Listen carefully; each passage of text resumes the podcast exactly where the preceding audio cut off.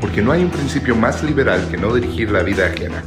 Esto es Libre Albedrío, un programa del Partido Liberal Progresista. Muy buenas, iniciamos un nuevo podcast que todavía está buscando el nombre ideal, donde hablamos eh, con gente reconocida y que de diferentes áreas eh, para explicar temas complejos de manera sencilla. Me encuentro, mi nombre es Alan Matarrita, me encuentro con Felipe Montoya. ¿Y cuál es su posición actualmente? ¿Cómo la describiría? Eh, bueno, primero un gusto estar, gracias por invitarme, Alan. Y yo actualmente me desempeño como director ejecutivo de la Liga Nacional de Deportes Electrónicos y como presidente de la Federación Costarricense de Deportes Electrónicos. Ok, buenísimo. ¿Qué, eh, eh, ahora hablamos fuera de micrófono que tenemos que empezar por los, por los básicos, ¿verdad? Sí, sí, dale. Cuando la gente dice deportes electrónicos, ¿qué es eso? O sea, incluso la gente hasta critica y se ríe, ¿verdad? Sí, claro, bueno, eso es algo que yo me he encontrado muchísimo a lo largo del, tiempo que llevamos desarrollando esto, ¿verdad? Hay gente que se ofende, hay gente que se ríe, hay gente como que no, no, ni se ofende ni se ríe, pero tampoco le da mucho crédito a la palabra, ¿verdad? Eh, eh, sí, sí, exactamente. Es como atleta de ajedrez. Sí, correcto, correcto. La gente como que no hace la conexión de que sí, es un, deporte. Es un deporte, claro, claro. Deportes electrónicos es la forma en español que le llamamos a esports, que es todo movimiento, es toda una industria a nivel mundial, que precisamente lo que, lo que plantea es la profesionalización de la práctica disciplinada de videojuegos. Eso suena medio aburrido, pero es más o menos, eso es una definición súper pequeñita de deporte electrónico. Es un deportes eh, o competiciones donde se juegan videojuegos. A nivel profesional, correcto. A nivel profesional. Explíqueme cómo se ve una competición de eSports para que la gente se lo imagine? Uf, imagínate, creo que lo más cercano eh, es un, por el formato de los escenarios, quizá un partido de la NBA. Eh, porque el escenario tiene una forma más como de coliseo, circular, casi siempre se hace así. Tienes una pantalla cúbica LED gigantesca en el medio y debajo de esa pantalla están los dos equipos que se enfrentan. Hablando de League of Legends, que es el deporte electrónico más grande, más reconocido a nivel mundial. Pero eso tiene una variedad de formatos, digamos. Si ves el de la Copa del Mundo de Fortnite que se ejecutó este año también, eh, también fue en, un estadio en Nueva York, se me escapa en este momento el nombre, pero tenía eh, no esta disposición cúbica de la pantalla, sino un montón de pantallas frontales hacia un área del estadio.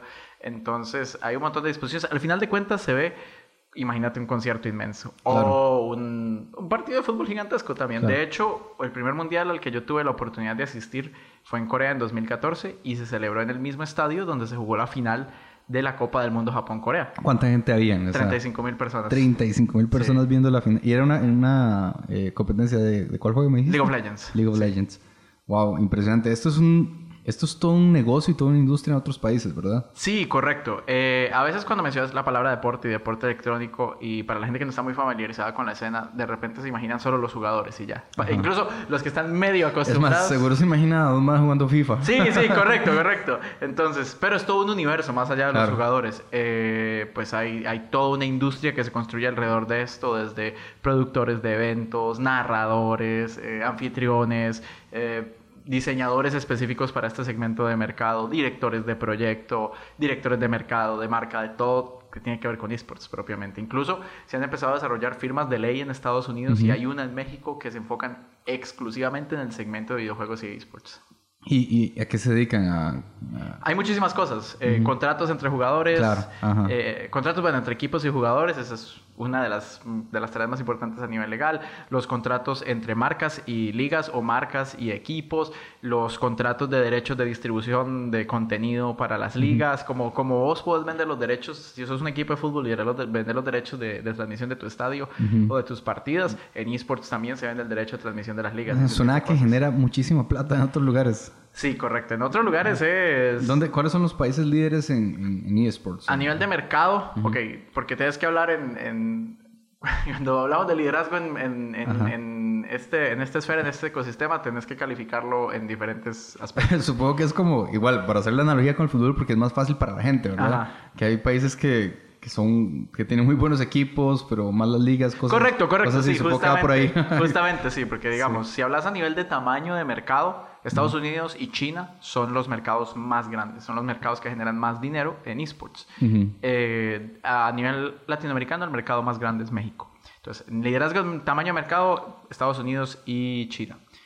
A nivel competitivo de, infraestructura, eh, Corea. Corea es el país líder. De hecho, es la quinta economía en, en, esports, a nivel de mercado de esports y de videojuegos, pero es el país número uno a nivel de infraestructura, de apoyo gubernamental, de, regulación, de, de gobernanza, de muchos aspectos. Hablemos un poco del, caso de Corea, porque ahora justamente que está hablando de infraestructura, apoyo gubernamental, eh, incentivos, ¿cómo funcionan los esports en Corea?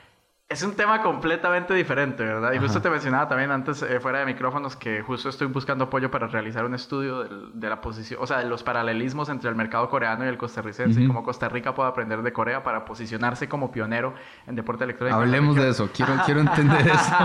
Vamos metiendo ese tema mientras es, es, sí, sí, hablemos como cómo está haciendo Corea y qué, qué, qué, está haciendo falta en Costa Rica. Corea hizo, tomó una decisión a nivel gobierno hace más de 20 años de decir, bueno, vamos a apoyar la industria de, la de las telecomunicaciones coreanas, de la infraestructura de, de, tecnología de información y de redes en el país y nuestra industria de esports. Entonces ellos consolidaron la que, la que hace 20 años. Sí hace, sí, hace un montón. Corea le lleva un, por eso es que es el, el, ejemplo y el líder en este aspecto. Corea le lleva muchísima ventaja a todos los países, incluso Estados Unidos o China, por la decisión consciente que tomó el gobierno coreano de regular y gobernar esto y, y convertirlo en una fuente de ingresos y de posicionamiento para el país. Entonces, en Corea se desarrolló una estrategia a nivel nación de eh, la expansión del ancho de banda, de la disponibilidad de Internet y se crearon espacios que se conocen en Corea como los PC Bank, que son cafés internet, pero no son cafés internet como los donde vos vas y imprimís un documento o vas a ver Facebook, ¿verdad? No, son cafés internet especializados y pensados para que llegue la gente a jugar. Entonces... Qué, qué interesante la visión, ¿verdad? Porque es, es, como cuando uno, hace tiempo, cuando uno compraba la laptop, o más bien la computadora de escritorio, y pensaban que tuviera un superprocesador, pero también estaba pensando en poder jugar algún juego. Claro, claro. Sí, Ellos se, dejaron como de la hipocresía de lado. Sí, sí, dijeron, no, no. dijeron, no, lo que queremos es jugar juegos. Sí, si vos le metes una tarjeta gráfica, la necesito para Word, eso, para las mi mamá, sí, sí, eh, no, no, es para que corra PowerPoint mejor. es que si no, se me queda pegado el PowerPoint. bueno, Corea sí dejó la, como vos decís, la hipocresía, le dijo, no, vamos a invertir en tener los mejores jugadores de deporte electrónico en el mundo, los mejores clubes, ser el, el modelo a seguir. Y también crearon la KESPA que es la Korean Esports Association. Es la, la, asociación, la Federación Coreana de Deportes Electrónicos, que ha sido un ejemplo de cómo se deben estructurar los deportes alrededor Y eso tuvo apoyo gubernamental. Sí, claro, eso tiene un funding gubernamental. Hay una partida presupuestaria que se saca de diferentes actividades económicas de, de Corea para financiar las operaciones de la KESPA. Y la KESPA tiene absolutamente que ver en todo lo que sucede en esports en el, en el país. Y de hecho, ahorita Corea la QESPA propiamente, nosotros tenemos una relación directa con la QESPA, eh, afortunadamente por las gestiones que hemos hecho a nivel de deporte electrónico en Costa Rica, la QESPA está realizando talleres para entrenar talento en otros países para que replique el modelo coreano de desarrollo de esports. ¿Hay como incentivos para la empresa privada para que ellos... ¿En Corea? Sí, en Corea. Sí, claro, de hecho, cuando se creó esta ley, que se me, se me olvida el nombre exacto, pero se llama algo como la Ley de Promoción y Regulación de la Industria de Tecnología y de Videojuegos en, Corea. Algo así se llama. Mm, es cercano. Eh, sí, por ahí, por ahí. Entonces, ellos también crearon como una división gubernamental dentro, si no estoy mal, del Ministerio de cultura, turismo y en Corea está unido en una sola cosa, ¿verdad? Entonces, ¿qué es la división que se encarga propiamente de la administración y la promoción del mercado de videojuegos en Corea? Entonces, ellos lo amarraron todo. La producción de videojuegos en Corea es gigantesca, sale una cantidad ridícula de videojuegos. Entonces, ellos lo hicieron todo parte de una misma industria para promover el desarrollo de videojuegos coreanos, la venta de esos videojuegos en el mercado del sudeste de Asia, Asia Mayor y luego pues en los mercados occidentales, pero eso no, no es el enfoque más que todo sudeste de Asia y Asia Mayor. Y también usar propiamente el área de deportes electrónicos para crear una industria de entretenimiento del país y un vehículo para promocionar y vender esos juegos. ¿Cuánto, ¿Cuánta plata está moviendo eSports en Corea? Más o menos, un, batazo, eh. un educated guess, como dicen los... Eh, Probablemente, probablemente, siendo la quinta economía, probablemente está moviendo más de 250 millones de dólares el, mercado de... Sí, pero estoy calculando, la economía de esports este año alcanzó más de un billón 100... Eh, 1.1 billones de dólares. Solo en, competiciones, ¿verdad? Eso es competición. Estamos hablando de, videojuegos. Eso, es, importante, exacto, es importante para la gente que nos escucha. Eso es competiciones. No estamos hablando de creación de videojuegos. No, no. el mercado de videojuegos propiamente es muchísimo más grande. 250 billones de dólares. 200, sí, la industria, esto es un batazo, ¿verdad? Después lo podemos revisar, pero estoy haciendo los números como, bueno, el primero mueve como 800, el otro mueve como 400, por ahí debe andar como 250. Tiene que andar.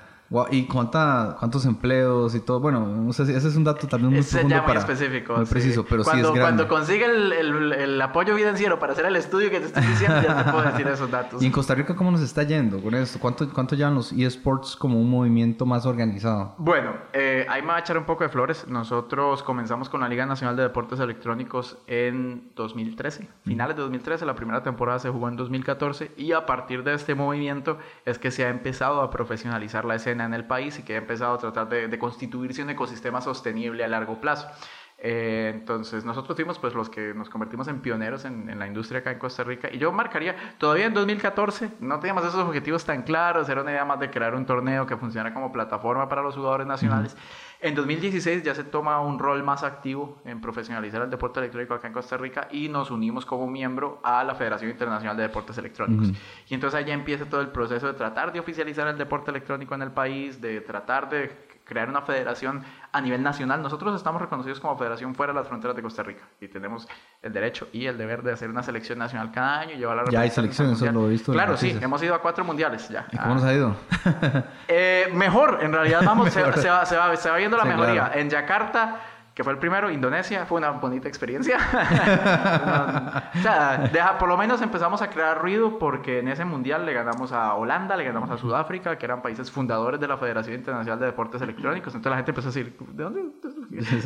Puerto Rico no era un pedazo de Estados Unidos. Y se empezaron a hablar de, Costa Rica. Eh, después, 2017 fue en Busan, Corea. No nos fue nada bien en ese mundial, pero fue la primera vez que nos transmitieron en vivo una partida desde el mundial que fue contra Macao. Eh, muy buenos amigos los de la Federación de Macao, por cierto. Eh, perdimos, perdimos desgraciadamente. Pero es que ese viaje fue muy accidentado. Entonces, después, 2018, fue el año pasado, fue en Taiwán, en, en Kaohsiung que le ganamos a Rusia, logramos avanzar a octavos de final. Era la primera vez que avanzábamos a octavos de final. Ese fue, ese fue, nuestro Italia 90. Ese sí, ese fue el Italia 90. que la gente entienda. Nos, tocó luego Rumania en, en, octavos y ya Rumania nos sacó. Pero, pero fue, fue una buena presentación. De hecho, el año pasado se hizo muchísimo trabajo. Se trajo un entrenador extranjero de Chile y se hizo todo un proceso de selección. que lo que era, ¿verdad? Es que sí, es que yo menciono estas cosas porque me imagino que para la gente es muy raro y no... Para ustedes supongo que suena súper normal, ¿verdad? Pero uno, uno que no está metido en la vara... Sí, yo sí he leído de esports y conozco más, pero imagino que hay gente que está escuchando que en la vida ha escuchado esto y dice, madre, ¿qué? Que trajeron un entrenador, extranjero, que hay una selección, que, pasamos octavos de final. ¿Qué momento? ¿Cómo se financiaron para ir? Uh, ese es un tema complicado. Esa es la gran pregunta de todos los competidores. casi siempre es inversión privada. Y inversión privada, llamémosle donaciones, así como yo. Mamá, papá, amigos. Sí, sí, mucho. O sea, la liga, como estructura competitiva y federación, nosotros siempre nos pusimos como meta que el dinero nunca fuera un impedimento para que un jugador fuera a representar al país en un mundial o en un torneo de deporte electrónico. Entonces a los jugadores nunca se les cobra nada, o sea, a los jugadores siempre se les ha dado el, hospedaje y el viaje. Ya bueno, las comidas allá y bueno, el transporte local también se les da las comidas y eso y lo que quieran comprar pues corre por cuenta de ellos, pero ponerlos ahí, darles un lugar donde quedarse, asegurarse que tengan que comer siempre corrido por cuenta de la federación que ha sido un esfuerzo económico gigantesco en realidad. Nosotros, la liga ha tenido patrocinadores, pero igual el apoyo a nivel de patrocinios no cubre lo que, lo que cuesta una de esas gestiones de selección o lo que cuesta la realización de los clasificatorios nacionales o de liga durante todo el año. Entonces mucho todavía sigue siendo, pues, fe. Dinero que ponemos nosotros los organizadores para que funcione. ¿Y cómo está la cantidad de público en Costa Rica? Ya hay un coliseo, me comentaba, ¿verdad? Que es en el que está en oxígeno. Correcto, sí. En, oxígeno este año, eh, que me parece un paso inmenso, gigantesco para la escena a nivel nacional, se abrió la primera arena. Y muy visionario, ¿verdad? También de la gente de oxígeno, porque... Bueno, pero no, lo abrió oxígeno, lo abrió Infinity propiamente. Ah, ok, ok, ok. Infinity, que es el club, es uno de los clubes o el club más grande de Latinoamérica, más conocido. Entonces Infinity, olvídese el... Sí, sí, sí, Infinity. Infinity nació acá en Costa Rica. Es un club ah, que originalmente nació acá. De hecho, jugar, empezaron jugando en, Liga Tica de Leyendas, que es la Liga Nacional. Después pasaron a jugar en Latinoamérica, llegaron a los mundiales y todo. Es un club inmenso, tiene divisiones de un montón de juegos diferentes. Ellos nacieron en Costa Rica y uno de los dueños es costarricense. Ahora pues se, dividió la, estructura accionaria, pero uno de los dueños sigue siendo costarricense. Pues ellos le tienen mucha fe al mercado costarricense y decidieron abrir su arena y centro de entrenamiento acá en Costa Rica, que es ese coliseo que está el Infinity Gaming and Training Center, que queda en Oxígeno. ¿Cuánta gente cabe en ese? Uh, puedes meterle unas 150, 200 personas tal vez en, en, un evento llenazo. Sí, como un, como un teatro más o menos. Sí, más o menos. Está distribuido, tiene una parte de, de gradería y tiene otra parte que es como una terracita VIP desde, desde donde puedes ver la arena. ¿Y cómo estaba la afluencia? Bastante bien, en realidad, bueno, yo por desgracia estuve, estuve como parte del proyecto, pero justo cuando abrimos el primero de diciembre yo tuve que viajar a Asia para el tema del Mundial, los Asian Esports Awards, entonces no he estado presente para ver cómo se ha, se ha dado el movimiento, pero justo esta semana llegué, estuvimos viendo la afluencia, la participación del público y ha estado muy, muy bien. El objetivo de crear este espacio originalmente era y es que se convierta en el núcleo de la escena de deportes electrónicos en Costa Rica. Y solo desde que abrió ya se han ejecutado tres finales de ligas nacionales. Se ejecutó la final de Overwatch, de Rainbow Six y de Fortnite. y llenazos. Sí, todas han sido muy exitosas. Entonces, eh, la verdad, pinta bastante bien. Qué interesante, ¿verdad? Eh, si tuvieran un espacio más grande sería un mejor. pues sí, sí, pero bueno, hay que, hay que mesurar la inversión, ¿verdad? Evaluarla, ver cómo se comporta y en función de eso ya ir creciendo. Yo espero que esa no sea la, la última arena, probablemente se van a estar abriendo más y la intención es también es expandir ese mercado a nivel centroamericano y caribe. Qué, qué, qué interesante, realmente. Ahorita, ¿dónde están como los bloqueos o las amarras eh, para que esto explote en Costa Rica? Ah, ¿Cuál es la lista del niño? ahorita, que estamos grabando en diciembre. bueno, vamos a aprovechar entonces para, para pedir los deseos. Hay tres amarras fundamentales, diría yo. A nivel de gobierno, a nivel de comunicación prensa y a nivel de inversión. Ok, comencemos con el gobierno. Gobierno, nosotros hemos hecho un esfuerzo constante para tratar de conseguir una audiencia con el ICODER, conseguir una audiencia con el Comité Olímpico Nacional. Eh, les mando mensajes continuamente diciéndoles, mira, esto se está dando, tenemos estas posibilidades, esto va a, estar, va a estar en los Olímpicos, porque te garantizo que va a estar en los Olímpicos. Sí, qué bueno. Eh, de hecho, en, en, Tokio 2020 ya hay una actividad de esports que va a realizar Intel en el marco de los Juegos Olímpicos, respaldada por los Juegos Olímpicos. Eh, pero no hemos tenido buenas respuestas en realidad. O sea, ni siquiera respuesta hemos tenido. para ser franco, sí, para ser franco, no hemos tenido ni respuesta. Eh, sí, ¿verdad? No, no, y, o como estoy también aprendiendo, ¿verdad? Yo, de hecho, de entrada, ni siquiera había pensado que quién era la autoridad correspondiente para esto. Seguro pensaba en el MISID o algo. No, no, no. El ICODER, si es un deporte. Correcto. Exactamente un deporte. que se podría volver olímpico. Sí, por supuesto. Hay varias discusiones con respecto a modelos y justo esta semana en LinkedIn tuve una pelea ahí con, una, con un académico francés que decía, no, pero hacerlo como en Francia. En Francia lo hacemos como cultura y entretenimiento y toda la cosa y la partida presupuestaria la, la equilibramos por ahí. Pero primero eso no es del todo cierto, porque la Federación de Esports de Francia trabaja de la mano con el Comité Olímpico francés, entonces ahí ya están asociados con deporte. Y segundo, pues el ecosistema francés es muy diferente al costarricense, ¿verdad? Claro.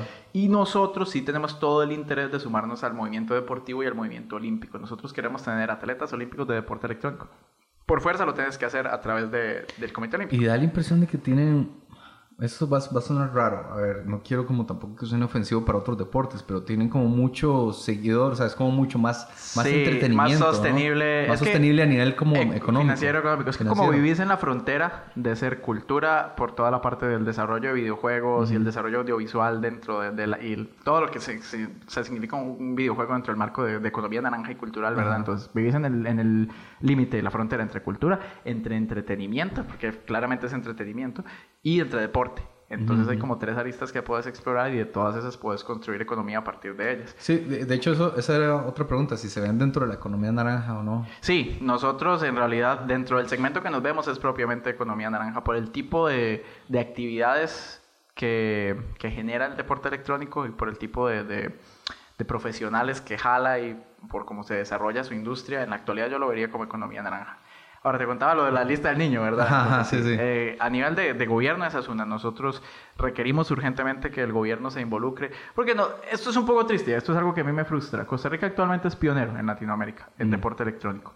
A pesar de que hay economías más grandes y mercados más desarrollados, Costa Rica ha hecho esfuerzos por muchísimos años para posicionarse. Nuestra liga nacional es la liga más longeva de deportes electrónicos en toda Latinoamérica.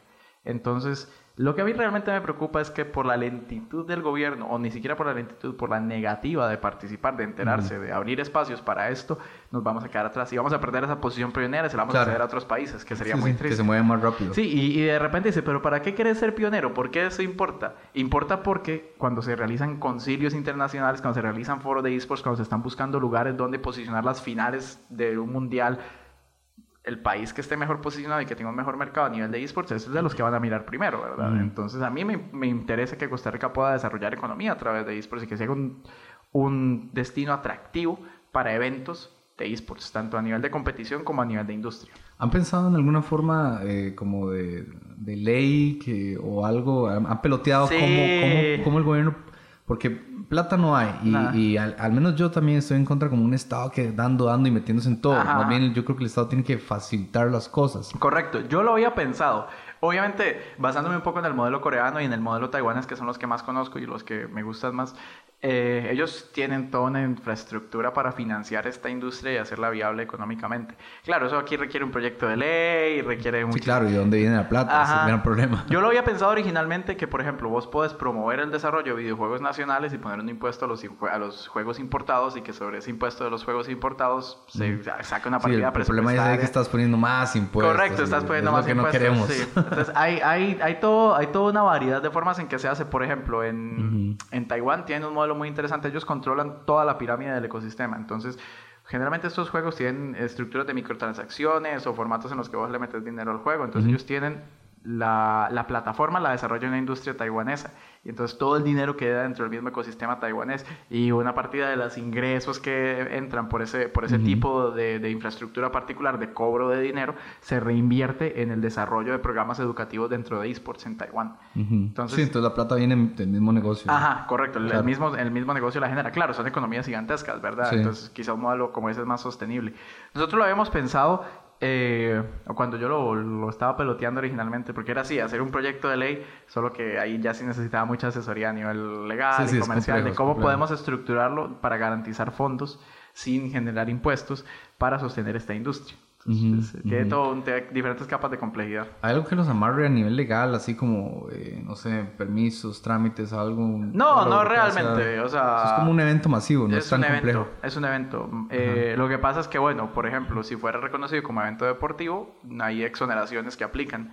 Porque uno de los problemas que tiene hacer eventos de deporte electrónico en Costa Rica es que no hay una infraestructura correcta para hacerlo. Entonces vos siempre tenés que alquilar un lugar y luego montar la infraestructura que necesitas para realizarlo. el estadio de eSports. Correcto. Entonces, excepto de Infinity, que ya existe, ¿verdad? Eh, es extremadamente caro alquilar un lugar X y poner toda la infraestructura para montar ese evento. Entonces no es rentable porque aparte hacer eventos en Costa Rica es extremadamente costoso. Hay muchísimas eh, aranceles sobre, sobre la realización de eventos. Sí, claro. Eh, eh, por, eso es que yo cuando empiezo a hablar, pues, no, man, pero más bien deberíamos tratar de quitar. Ajá, porque les, más bien es carísimo hacer el evento por tanta... Se hace muy caro. Se, hace, muy caro, hacer el evento. Entonces Sí, hay, hay mucha tela que cortar en cómo se puede hacer viable, pero no hay como una regulación o un, o un bloqueo a nivel legal que diga, no, no puedes hacer esports o algo así, como en Argentina. Por ejemplo, en Argentina sí existe. En Argentina los juegos electrónicos los esports quedan calificados dentro de los juegos de azar o como un tipo de casino. Entonces están prohibidos. Entonces está prohibido hacer torneos. No, ya, la gente que nos escucha podría ser peor. Sí, sí, pues siempre puede ser, no, siempre puede ser peor, siempre puede ser peor. Entonces en Argentina tienen todo un problema de cómo lo realizan. Siempre hay vacíos legales que vas a encontrar para cómo poder hacerlos, pero uno desearía no tener que operar en un vacío legal, ¿verdad? Claro, claro, sí, sí. Y la segunda lista del niño, ya, ya dijimos que el gobierno, que, cree, que ese que mencionaste, que por lo menos ser reconocido como deporte, sería un gran paso. Sería un enorme paso, claro, porque ya nos abre las puertas a hacer un proceso olímpico, por ejemplo. Yo... Y chido, eso no es tan complicado, ¿no? En, París 2024 va a haber esports, con toda certeza. Y yo no quiero que nos quedemos por fuera. O sea, sería muy triste que Costa Rica haya desarrollado esports tanto tiempo para quedarnos por fuera de París 2024. Incluso ahorita, en esta presencia que va a haber en, en Tokio 2020, que no es un evento de medallas, está propiamente de los, dentro de los Olímpicos. Es como un evento de exhibición. Es como un evento de exhibición, pero igual lo, lo, lo, endorsed, sería la palabra en inglés, lo promovió, digamos, lo del Comité Olímpico. Eh, entonces, nosotros queremos estar, porque va a haber calificatorios nacionales y todo, es una, es una, es una competición. Entonces yo he estado tratando de contactarme con la gente de Intel acá localmente, con los contactos que tenía dentro de Intel en el área de esports, para que Costa Rica tenga un clasificatorio directo, no haya que clasificar como en un grupo ahí dentro de América. Pero bueno, ahí lo estamos adelantando. Ahora sí, ya dijimos que ser reconocido como deporte. Esa es la El segundo...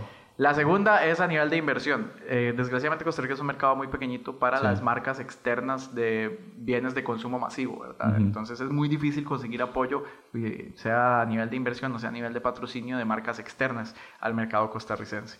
Eh, lo hemos conseguido, este año nos apoyó Omen, que eso nos ayudó muchísimo en realidad. Pero es difícil, es difícil porque cuando les mostras el tamaño del mercado costarricense, ellos dicen, bueno, ¿cuántas computadoras puedo vender acá? ¿Cuántos mouse puedo vender acá? ¿Cuántos teclados puedo vender acá? Eh, comparablemente más pequeño con decir República Dominicana, tal vez, otros mercados dentro de Centroamérica y Caribe. Hay ventajas que nosotros hemos aprendido del mercado a medida que hemos estado, estado metidos en la industria, que hay una... Eh, eh, alto poder adquisitivo comparado a otros mercados de la región, que nuestro, nuestro, el grueso de nuestra fuerza laboral y, nuestro mercado es más propenso a adquirir productos de ese tipo de, de, de perfiles, digamos. Pero aún así sigue siendo un mercado pequeño, ¿verdad? Entonces es difícil conseguir apoyo de marcas extranjeras para entrar a Costa Rica. Claro, porque si no vas, si la única arena que hay son 100 personas, es, es muy pequeño. Ajá, correcto, es pequeño. Este, y pues, la arena apareció hasta este año, ¿verdad? exactamente. ¿Qué, ¿Qué, me limita? Si yo, si yo digo aquí, con, me tengo la chispa en el ojo y digo, porque no me hablo, abro yo una arena de eSports, ¿qué me está limitando? ¿Qué me está eh, limitando? Es, carísimo. Además de lo económico. Empezar, sí, es, mega caro hacer una arena de esports. No hay mucha gente que tenga el conocimiento de cómo se, se, se, debe hacer una arena propiamente. Porque una arena no es, no es un hueco, ¿verdad? No es un espacio. sí, sí, Yo sé que le decimos el coliseo y tiene una forma como coliseidal, si eso es una palabra en español.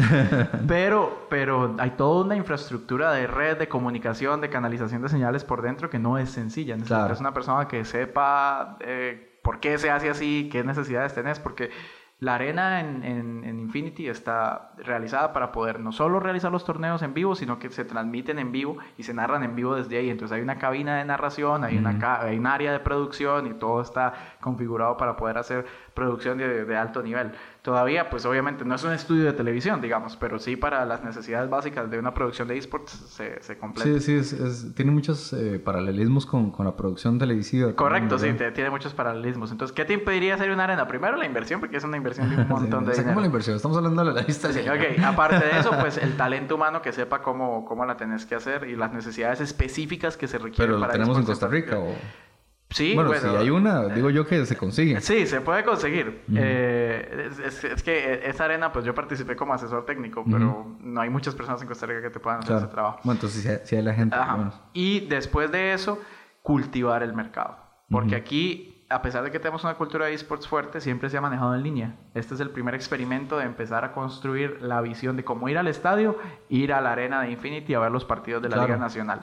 Entonces tenés que construir el público. Y el público quizás está, pero está acostumbrado a consumir este contenido de otra manera. Entonces tenés que venderles la idea de ir a compartir. Sí, lo ven en YouTube. Sí, o en Twitch, en Twitch, Twitch. YouTube, Facebook son las plataformas líderes en, en streaming de esports actualmente.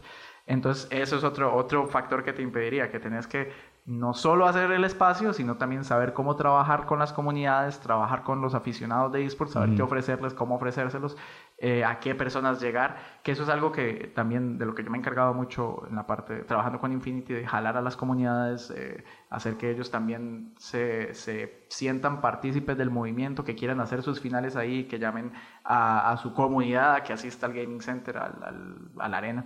Entonces eso es un proceso que lleva tiempo. ¿Y cuál sería el, tercer punto que, de la lista? Ah, bueno, lo que te decía de la inversión, ¿verdad? Ese es el segundo punto. Eh, y faltaba todavía una arista ahí, porque no puedes trabajar con marcas extranjeras, entonces puedes trabajar con marcas ticas, con marcas eh, locales. El problema de las marcas locales es que generalmente no tienen el, el presupuesto disponible como para decir, hey, vamos a experimentar en este mercado pero más que no tener o tener el presupuesto, es no tienen la apertura, no tienen el, el, interés, el, el, conocimiento. Vos les hablas de esports y no saben qué es, tampoco les interesa aprender qué es, entonces se hace extremadamente difícil conseguir apoyo financiero. Sí, es que uno ve, este, digamos, bueno, yo sí crecí con videojuegos, pero creo que la generación que está una, más abajo es, es como impresionante. Y, y, aún uno que no está metido, este, tiene juegos que jugaba en competencias y todo y conoce y se sorprende que haya un movimiento organizado. Pero esto es un tema que es totalmente desconocido para las personas. Y aparte que en Costa Rica siempre se generó mucho estigma con, la, con, el, con videojuegos, ¿verdad? Siempre se planteó como algo muy negativo, como, una, como, una, como una pérdida de tiempo. Entonces, toda la o la gran mayoría de gerentes de mercadeo que están actualmente en las empresas de este país crecieron en esa generación donde jugar videojuegos era malo, ¿verdad? Entonces es muy difícil llegar a eh, venderles esta nueva idea de que ahora es una carrera viable, que la gente puede vivir de esto, que es una industria que genera millones. Entonces ese es uno de los segundos problemas o de los bloques que tenemos a nivel de inversión o de patrocinios. Y el tercero es a nivel de comunicación y este se, se, relaciona un poco con el segundo, pero pues la prensa vive de manera independiente, ¿verdad? Nosotros nos ha costado mucho generar tracción con los medios de comunicación nacionales. Eh, más allá de cuando sale la selección a representarnos en el Mundial, que sí hay cierto apoyo, hay, hay cierto interés de, diferentes medios de comunicación por, para darle algo de visibilidad y todavía como en el, en el periodo después del Mundial se empieza a hablar de esports otra vez, ay, ¿qué es esto y cómo, de qué se trata? Pero después de eso eh, hay muy, poco, muy poca visibilización del trabajo que se está haciendo. Este año se realizó el primer foro de esports en Costa Rica a nivel centroamericano y, y Caribe eso es un logro monumental y pues no se le dio la exposición. A pesar de que tuvo bastante exposición, yo creo que un logro de esa categoría merecía mucho más. Faltan periodistas especializados también. Definitivamente, sí, faltan periodistas especializados. Hay muy pocos periodistas actualmente que entiendan y que puedan empaparse de este proceso. Ahora mencionaste, uno puede vivir de ser un atleta de esports. Correcto, sí. ¿Cómo, eh, ¿A cuánto estamos de eso? Costa Rica, digamos. Hay costarricenses actualmente viviendo de ser atletas de deporte electrónico. Eh, pero bueno, son la excepción, no es la regla. Hay que ser responsable en cómo se habla del mercado. Costa Rica todavía no ofrece una estructura competitiva que te diga te puedes dedicar de 100 así de lleno a esto. Hay algunos jugadores que han logrado ascender a través de las plataformas que hemos creado en el país, exponerse, mostrarse y llegar a competir en otras ligas donde sí es posible esto como México. ¿Cuánto estamos de eso? Yo creo que por lo menos unos cinco años. Por lo menos. No, es nada en términos de. Es que es un mercado que se mueve muy rápido, ¿verdad? Sí, y siento que necesitas, como para empezar a jugarlo, ¿a qué, te, ocupas? ¿La consola, el juego? Y, sí, eh, casi todos los juegos son gratis. Los que son competitivos a nivel ya mundial son gratis. Son League of Legends, Fortnite, Dota, son todos gratis. Entonces, eh, lo que necesitas es la computadora o ir a Infinity, pues que ya que está el espacio ahí. para hacerle el comercial. Eh, para hacerle el comercial. eh, pero, pero sí, en, realidad no es mucho lo que se necesita. Y, por ejemplo, siempre en los debates que uno tiene sobre este tema, dicen, no, pero pues eh, vos te imaginas haciendo una arena de esports o un, un, espacio de esports en la Carpio, por ejemplo, o en Atillo, o en barrios donde no hay quizá el recurso económico para, para desarrollar esos proyectos. yo, es que no es, o sea, no es más caro que hacer un planche, por ejemplo, y hacer una, un, campo de fútbol. Y pues no todos los, no toda la gente tiene las mismas habilidades y las desarrolla de la misma manera, ¿verdad? No todo el mundo de repente quiere jugar fútbol, ¿no? sí, sí, exactamente. bueno para eso, le gusta. Eh, y aparte que igual casi todas las escuelas o colegios, sea donde sea, excepto que ya sean áreas muy rurales, muy alejadas o muy, muy abandonadas, tienen por lo menos su laboratorio de computación. Vos le puedes dar un doble propósito y lo puedes emplear como una arena de esports. Sí, verlo como algo positivo. Hay varios países que están desarrollando programas, que ese es un sueño para mí desarrollarlo en Costa Rica, programas de reinserción social con presos o en zonas de alto riesgo para alejar a, los, a los jóvenes de las drogas, de las pandillas. Crean clubes de esports. exactamente como en los deportes. Correcto, Como la visión que siempre se tiene en los deportes. Que ahorita que estamos con elecciones municipales, ¿verdad? Y yo me pongo a oír los debates en la radio. Todos dicen exactamente lo mismo. Este, vamos a alejar a los jóvenes de las drogas, creando deportes y plan, eh, cancha de fútbol. y Steven Bryce es candidato, y Wilmer el Pato López también. Él se va a encargar, varas así. Sí, y a, todo el mundo le recetan el planché y la canchita de fútbol para la Exactamente, lo cual está bien. Sí, eso no tiene ningún eh, problema. Pero... pero me parece interesante proponer este tipo de alternativas como para reinserción social para alejar a la gente de, drogas y de vicios de la vagabundería real. Sí, y mira que hay algo lindísimo en esports también, y es que eh, se, se, argumenta que es el único deporte verdaderamente global. ¿Y en qué sentido global? O sea, es el deporte más inclusivo del mundo en el sentido que vos no, no tenés diferencia de competir contra una mujer, por ejemplo, contra una persona discapacitada. Mientras puedan usar una computadora o una consola, pueden competir y compiten en igualdad de condiciones. Entonces, incluso hay países, ya eso es muy forward thinking, pero que están desarrollando eh, eh, proyectos de equidad de género dentro de esports. Sí, claro, porque no hay ninguna diferencia entre un hombre y una mujer. Correcto, efectivamente. Aunque ahí todavía hay un debate, y de esto podríamos hablar otras dos horas, tres horas, de la diferencia o, si se debe permitir que jueguen o no jueguen. Yo tengo un, un amigo bueno, un grupo de amigos que son miembros de la Federación de Macao y la Federación de Portugal. Ellos desarrollan un evento a nivel mundial que se llama el Girl Gamer, que son diferentes torneos en diferentes partes del mundo. Son en Australia, Dubai, Seúl, Brasil. El próximo año estoy insistiendo en saber si nos traemos uno para Costa Rica o por lo menos para la región de, Latinoamérica Norte. Son exclusivos para chicas. Es un torneo solo de mujeres. Entonces clasifican los mejores equipos de mujeres en cada uno de esos países que te comenté. Y él le hacían una entrevista y él lo planteó de manera que me gustó muchísimo. Se llama Fernando Pereira. Y él decía, mira, nosotros estamos haciendo torneos de solo mujeres con el objetivo de que eventualmente no sean necesarios. Precisamente para que... Es como, es como... Para crear atletas, ¿verdad? Ajá, ajá. Es, como autodestructivo. Y él se reía. Nosotros estamos haciendo esto para que eventualmente la necesidad de que nosotros lo hagamos no sí, exista. Claro. Es un semillero. De, es un semillero. Porque actualmente hay que, ser, hay que ser justos, es una industria bastante machista. O sea, cuesta mucho. A pesar de que las mujeres y los hombres compiten en igualdad de condiciones, pues el trato, la cultura, es Debe ser una inmensa mayoría de Ajá. Entonces todavía hay que empezar a desarrollar esos espacios seguros para que las mujeres tengan el interés de acercarse a competir hasta que ya en un punto no los necesitamos y podamos competir como iguales.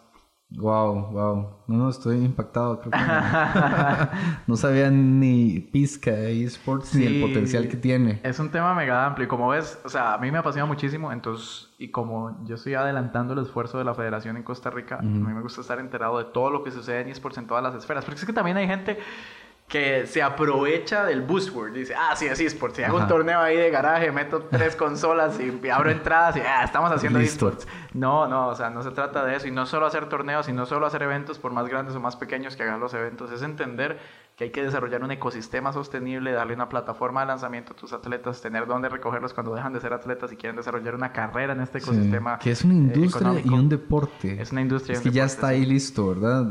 hay, hay, deportes que son deportes, pero no, no son industrias. Industria, son los que más tienen que pellejearla lo cual es terrible, ¿verdad? Sí. Pero este es un deporte que ya es industria, es, una, es, es como para agarrarla en el aire, ¿verdad? Y empezar a impulsarla. Claro, claro. De hecho, mira lo rápido que crece, que por ejemplo la liga de Norteamérica, de League of Legends, es la tercera liga de deporte, ya clasificado como deporte, más vista en Estados Unidos en el segmento de 18 a 35 años. O sea, está la NFL, la NBA y luego está esports en el segmento de 18 a 35. Entonces es como si los 100 años que le tomó al fútbol, por ejemplo, llegar ahí, esports lo hizo en 10. Muy bien, muy bien. Bueno, ahí, don Felipe, muchísimas gracias. Ha estado súper interesante. No sé, se nos quedó algo por fuera, así. Eh, se nos quedan Yo sé que se nos quedan miles de cosas, pero así como algo para cerrar el vistazo general de los esports en Costa Rica. ¿Cuál es el mensaje a la gente que, que de casualidad entró el podcast y dijo, Mae, ¿qué? ¿Se puede ganar plata con esta hora? sí, se puede ganar plata. Bueno, eso es importante. Creo que hablamos mucho a, nivel de generalidades y dejamos un poquitito por fuera, pero Costa Rica es el único país que tiene una liga profesional de deportes electrónicos en todo Centroamérica y Caribe. Es la única reconocida como liga profesional. Eh, se dan más de 30 mil dólares en premios al año. Hay equipos profesionales en Costa Rica que ya están compitiendo en otras disciplinas en, en diferentes torneos alrededor de Latinoamérica. Entonces hay industria. Ahí lo importante, esto va a sonar súper trillado, súper cliché, eh, pero lo importante es apoyar en realidad, darse cuenta que existe, llegar a las transmisiones, ir a los eventos que se realizan, eh, incluirse, sumarse al movimiento. Sí, sí, hay diferentes formas de apoyo, hay como facilitar las cosas, no complicarlas, este, ver, ver que es una gran oportunidad y impulsarla de alguna manera. Pero bueno, Felipe, muchísimas gracias, de verdad que ha sido súper, súper abridor de ojos. Me alegra. Y de, espero que organicemos otro para seguir hablando de... claro, claro, ahí, lo podemos subdividir, sí sí. sí, El, tema que el del estudio de Corea es algo que sería buenísimo conversar, es, es, muy cool. Buenísimo, bueno, muchas gracias a toda la gente que nos escuchó hoy. Esta ha sido otra edición del podcast sin nombre, pronto lo tendremos, así que nos escuchamos en la próxima ocasión. Gracias por acompañarnos. Esto fue Libre Albedrío. Y recuerden, la libertad es progreso.